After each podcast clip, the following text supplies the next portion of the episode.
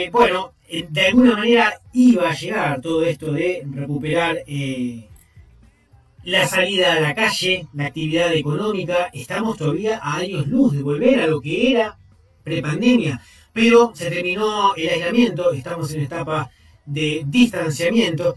Y con Luis, de esto más o menos lo veníamos pensando, teníamos ganas de que llegue el momento para ver cómo hacer, qué hacer. No, no cambia nada de la semana pasada a hoy pero al menos oficialmente no hay aislamiento y los negocios, muchos que han cerrado, han desaparecido, han quedado en el camino, otros llegan, desembarcan, han ocupado un local que estuvo cerrado y ahora abrió con gente nueva. Bueno, hay movimiento este, y hay que empezar a trabajar de nuevo. Luis, buenas noches, ¿cómo te va? Néstor, qué placer saludarte, ¿cómo estás?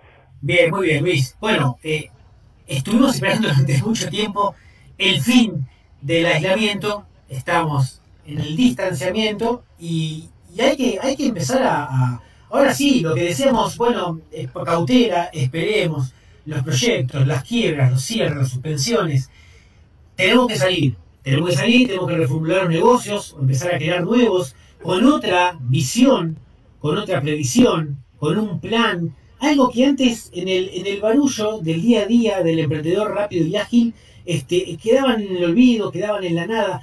Y esto es lo que nos dejó como legado, que charlamos también hasta, hasta hace una semana, durante varios mucho tiempo, este, que quede legado como que la pandemia nos obliga a pensar los negocios en forma seria, con planificación, con orden y con control, algo que antes no pasaba tanto. Bueno, Néstor, yo tengo dos cosas para aportarte en, en este, en este aspecto. ¿sí? Eh, la primera que tiene que ver con lo que siempre eh, este, decimos y hablamos, ¿no?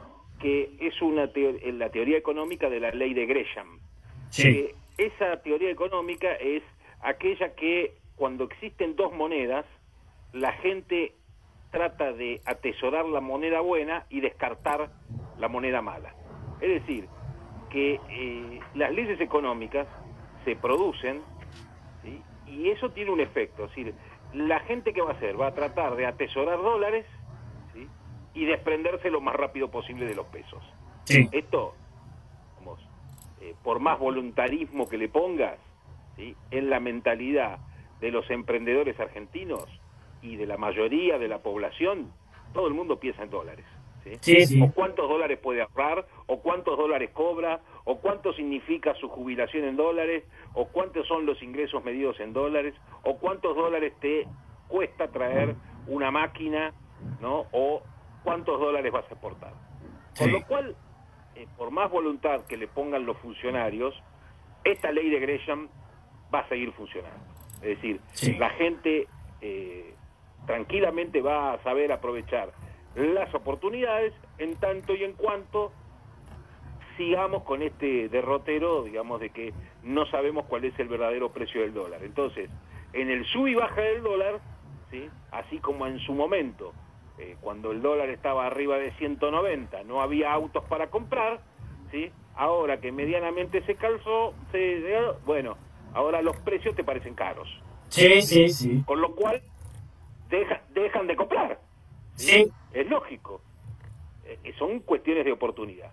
La segunda cosa que también está sucediendo es lo que se llama en economía la información asimétrica. Esto te lo explico con un ejemplo y vos lo vas a entender muy bien. Suponete que haya en el mercado mil autos, de los cuales, mil autos usados, ¿sí? de los cuales 500 están en buenas condiciones y 500 no están en buenas condiciones. Sí. ¿Quién tiene la información de que está en buena condición? El vendedor. Sí. El comprador no la tiene. Exacto. Con lo cual, ¿sí? cuando salen a la oferta de los mercados, salen todos. ¿sí? Pero si justo a uno que va a comprar le ofreces al mismo precio uno que consideras bueno, pero en realidad es malo, ¿sí? ¿qué es lo que va a hacer el que compró el malo? Va a tratar de desprendérselo lo más rápido posible. Sí. ¿sí? Con lo cual pero como lo compró a un precio del que consideraba bueno, ese precio, digamos, va a ser un precio de oferta, con lo cual el precio va a tender a la baja. ¿Qué va a pasar con los vendedores de los coches buenos? No van a obtener el precio que quieren. Sí. Con lo cual lo van a retirar del mercado. ¿Qué van a quedar? Solamente los coches malos. Y Sí. Porque la gente se lo va a tratar de sacar encima como pueda. Con esto que te quiero decir, hay información asimétrica a la hora de comprar y vender. Y esto lo notas mucho en lo que se llaman los, back- los Black Friday. ¿sí? Sí. Es decir, estas ofertas que te salen ¿sí? de todos lados, tenés que tener muchísimo cuidado, porque no sabes qué estás comprando Sí. y no tenés toda la información. Por eso yo le recomiendo siempre a mi cliente, tengan cuidado, cuidado las ofertas, porque las ofertas estas no todas son buenas. ¿Usted conoce al vendedor? No, me lo dice Mercado Libre. Mercado Libre dejó de ser una referencia para las cosas buenas. Porque Sí, en el volumen que tienen, digamos, que saquen a un vendedor malo, no les preocupa porque siguen teniendo muchísimos vendedores.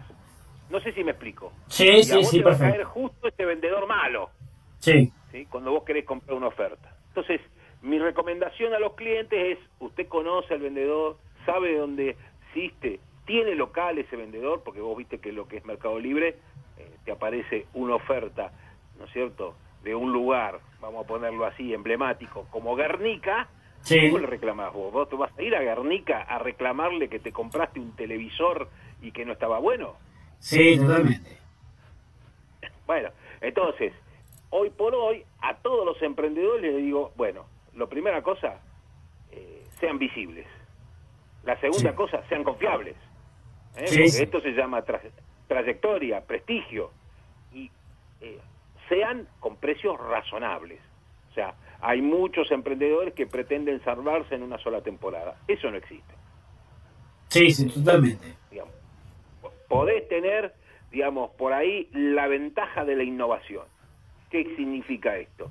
Que cuando un producto o un servicio es nuevo, los primeros son los que más ganan. ¿Sí? Como pasó en su momento con la cervecería artesanal. ¿Quiénes Exacto. ganaron? Los primeros que Las arrancan. primeras. Sí, sí, sí, sí. Después ya lo demás pasó a ser casi un commodity. Y cuando te Exactamente. querés ir de precio, la gente te va donde va al precio más barato. Porque siempre te van a... Es decir, el emprendedor que, que esté pensando de que su producto o su servicio no va a ser copiado, y muchachos, olvídense, no hay secreto. En esto ya se acabó. Hoy eh, existe eh, desde los medios de comunicación, desde eh, los teléfonos, de cual- todo se copia. No, y esto como, esto es como, cuando, esto es como cuando decimos de que no, la- las ideas no se cuentan, las ideas se ejecutan. ¿Para qué te las vas a guardar si no las vas a utilizar? Las ideas se ejecutan. No ocultarlas ni mantenerlas en secreto. Y cuanto más rápido lo hagas, mucho mejor. Cuanto más eficiente se hacen tus costos, mucho mejor. Pero que no tenés revancha y no tenés revancha. Hoy Sí. estás trabajando al límite sin revancha.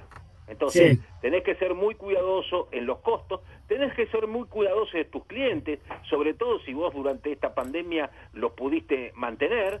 Bueno, justamente esta alianza es la que te va a permitir en el futuro seguir trabajando con él, no teniéndole crédito, dándole ventajas, porque vos de alguna manera lo que se llama la relación cliente-proveedor va a seguir existiendo y es de largo plazo, no es Sí. de corto plazo. No es la relación, la relación que nosotros llamamos cliente-proveedor, no es la relación que tenés con un banco. ¿sí? Porque el banco siempre te va a tratar de sacar ventaja. La relación cliente-proveedor son relaciones comerciales de largo plazo y que permiten tanto a los compradores como a los vendedores estar en la misma sintonía. Así que eh, para los queridos emprendedores llegó el momento de poner toda su creatividad a full, analizar bien sus costos, analizar la rentabilidad por cliente, analizar cuál es su distribución y ver cómo pueden mejorar sus ingresos en el futuro. Impecable, Luis, impecable. Nos reencontramos en una semana. Un gran abrazo, Néstor. Abrazo. Ahí estaba Luis Barrera, ¿eh? haciendo un repaso de, de todo lo que tiene que ver con esta salida de la pandemia, que falta mucho todavía, pero a nivel económico, a nivel emprendedurismo, realmente es un quiebre y hay que estar preparados. Y 21 a 43